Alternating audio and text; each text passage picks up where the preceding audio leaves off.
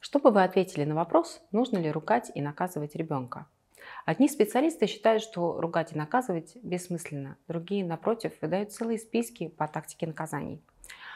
А вот 60% опрошенных россиян от 14 до 55 лет, которые участвовали в исследовании одной российской аналитической компании, на этот вопрос с уверенностью ответили, что наказание ребенка – это правомерно и приемлемо. Более того, 48% заявили, что применяли физическое наказание к собственным детям. Шлепки, подзатыльники, порку ремнем а, и даже пощечины. В этом социологическом опросе была еще одна интересная статистика. Среди полутора тысяч респондентов 61% подвергался физическим наказаниям от собственных родителей. При этом 68% из них считали эти наказания заслуженными, а 6% даже недостаточными. Могут ли эти два показателя быть связаны между собой? Да. Совершая какие-либо действия против своего ребенка, мы порой не задумываемся о том, как это на него влияет. Хотя думаю, что если вы сейчас слушаете меня, то это не про вас. Тем не менее, даже когда мы чувствуем, что делаем что-то не так, на автомате повторяя стратегии своих родителей, мы склонны оправдывать свои действия тем, что с нами же именно так и поступали в детстве. И ничего, мы же выросли и стали нормальными людьми. Но давайте все-таки разберемся, стоит ли наказывать детей, чему это приводит и как на самом деле не нанести психологическую травму своему любимому чаду. Если ставить вопрос именно так, как наказывать ребенка, чтобы не нанести ему психологическую травму, то единственный ответ, который на него существует, будет очень кратким. Никак. Потому что в случае, если наказания носят постоянный характер, то латентной травмы ребенку не избежать. Здесь важно отметить, что речь идет именно о системе.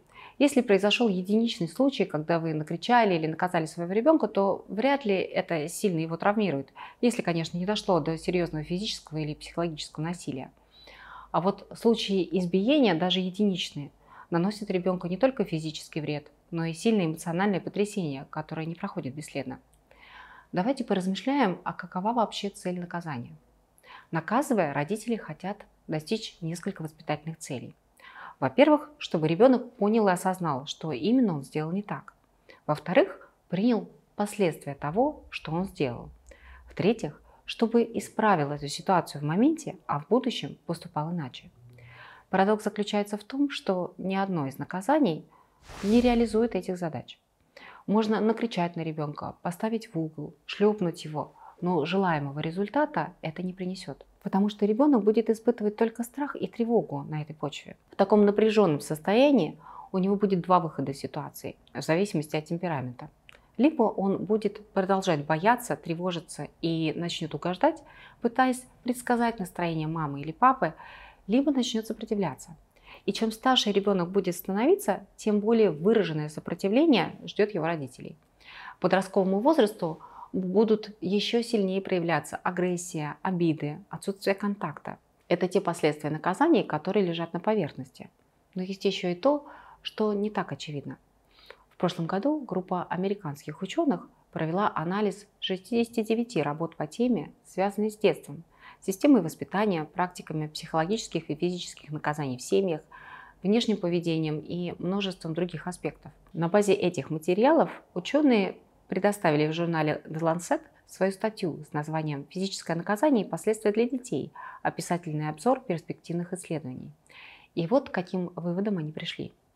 Физические наказания ведут за собой рост проблем с поведением ребенка, которые порой переходят и во взрослую жизнь. Например, это может характеризоваться вспышками гнева, склонностью спорить, вызывающим поведением, озлобленностью, мстительностью, активным неповиновением и отказом следовать правилам. Также в работе было отмечено, что маленькие дети, подвергавшиеся телесным наказаниям, обладали менее развитыми когнитивными способностями, чем их сверстники, избежавшие таких ситуаций. Еще в анализе говорится о том, что наказания никак не связаны с положительной успеваемостью. То есть успехи в математике не зависят от того, сколько первоклашка простоял в углу и получил шлепков. Главным выводом можно назвать то, что физическое наказание ведет проявлению агрессии и асоциальному поведению ребенка, и при этом прослеживается негативное влияние наказаний на психику детей. Таким образом, есть много веских причин, чтобы отказаться от физического и психологического давления на ребенка. Но что же делать вместо этого? Наша задача – сформировать четкое понимание причинно-следственных связей Ребенок должен усвоить, что за поступками его ждут определенные последствия, с которыми ему нужно будет столкнуться. Это может происходить двумя путями. Первый путь – дать возможность прочувствовать последствия в реальности.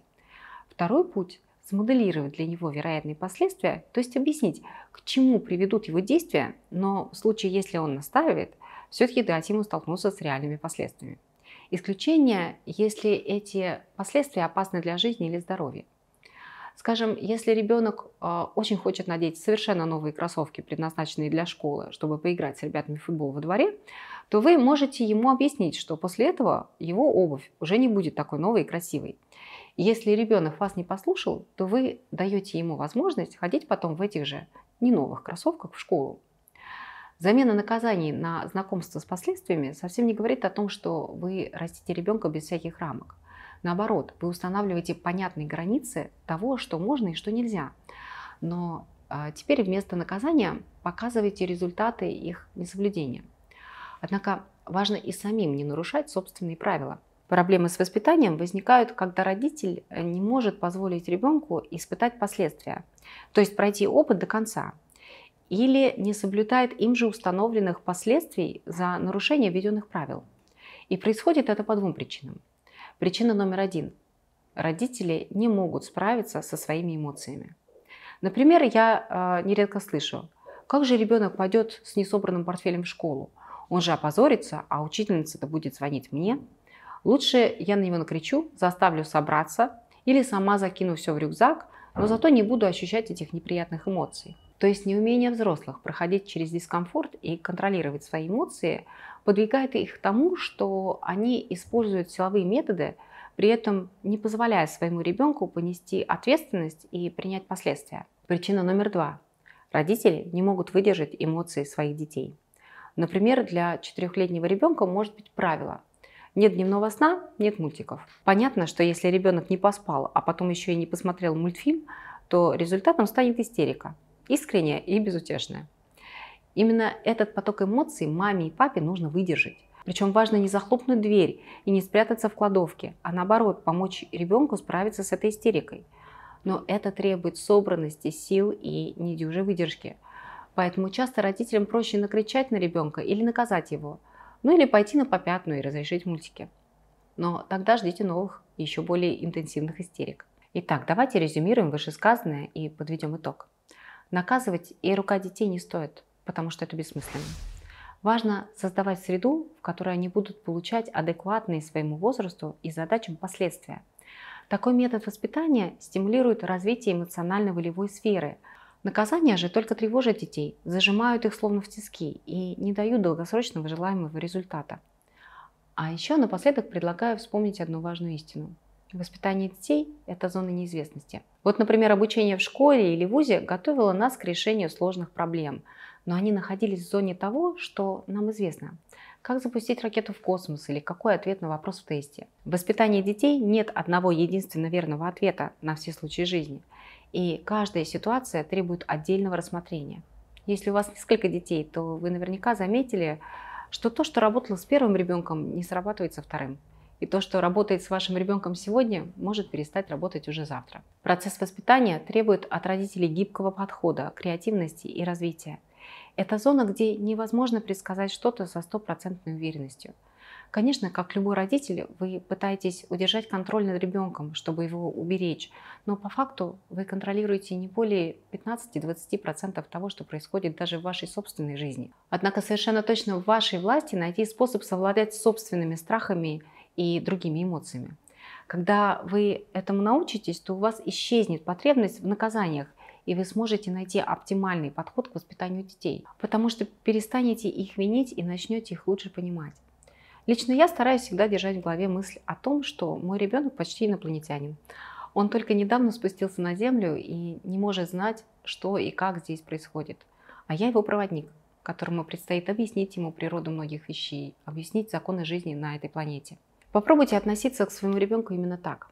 Вам же не придет в голову ругать инопланетянина за то, что он еще плохо знаком с местными правилами и поэтому иногда делает неразумные вещи. Если вам кажется, что вы уже все перепробовали, и у вас все равно не получается выстроить общение с ребенком так, чтобы это было комфортно и продуктивно для вас обоих, Коучи школы жизни помогут вам разобраться с этим, чтобы вы могли стать твердой опорой для тех, кого любите больше всего на свете. На сегодня все. До встречи на канале и в школе жизни.